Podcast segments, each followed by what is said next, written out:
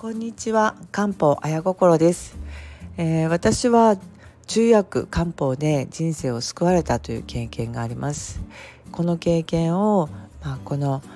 えー、FM などを通してお話しして、えー、まあ皆さんにエールを送りたいと。そして、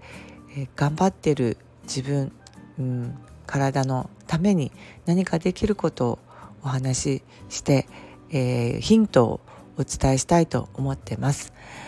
えー、また今回ですねあの YouTube 配信が予定されてまして触りだけでもお伝えしようかなと思って、え、配信してます。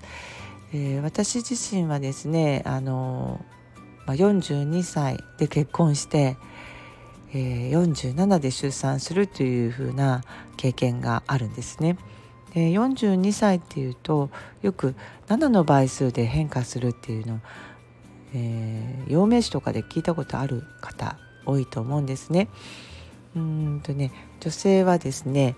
例えば7歳あの永久歯が生えて髪が生え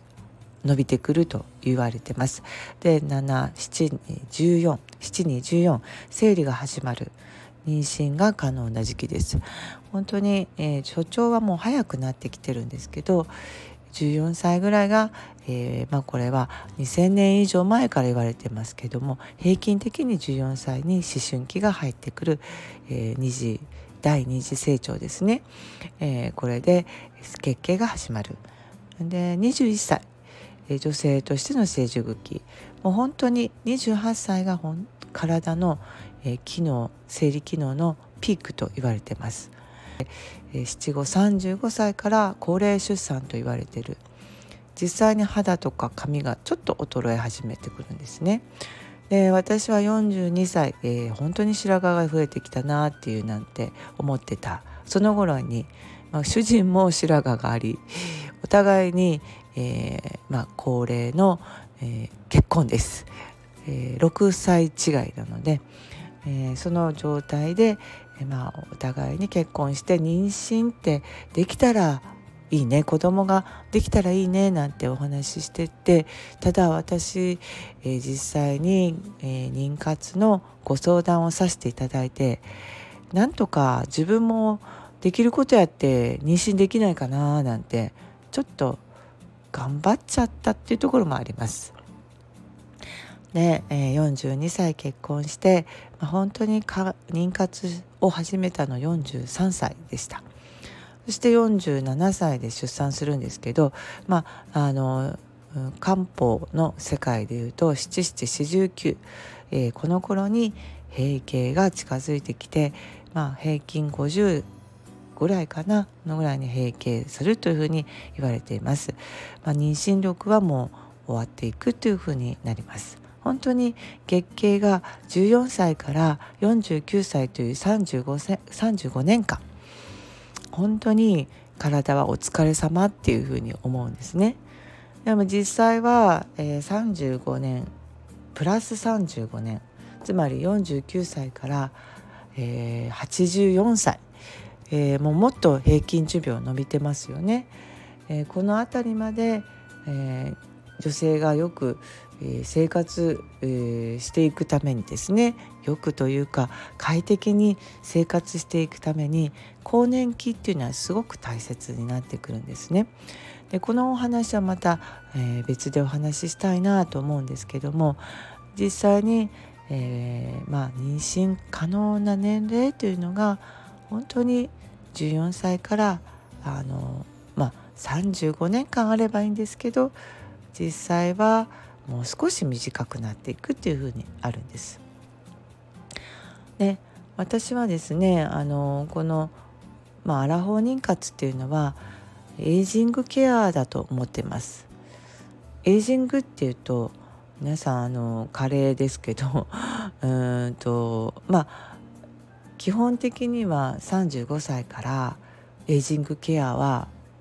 した方がいい。もっともっと言えば30代から体は変わってます。で中医学は何をしたらいいかっていうと補腎といって腎臓を元気にするっていうことを言ってます、えー、補腎腎腎を補うと書くんですけどこの辺りは目的ですね。私の考えとしては10年後の元気のために補人をすると思ってます。えー、まあ、50代に私もなって10年前の自分と今の自分というのはもちろん違うんですけど、まあ、妊活をしていたおかげでですねエイジングケアは40代本当に結婚してからずっと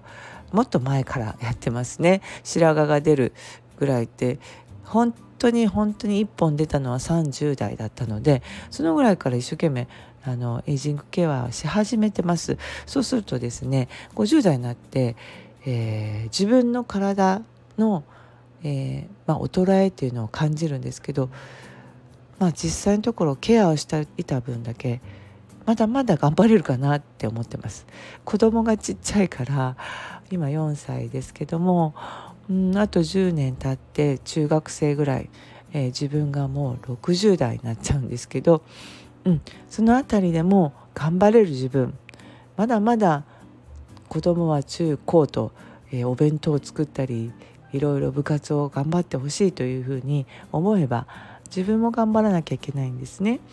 だから10年後のために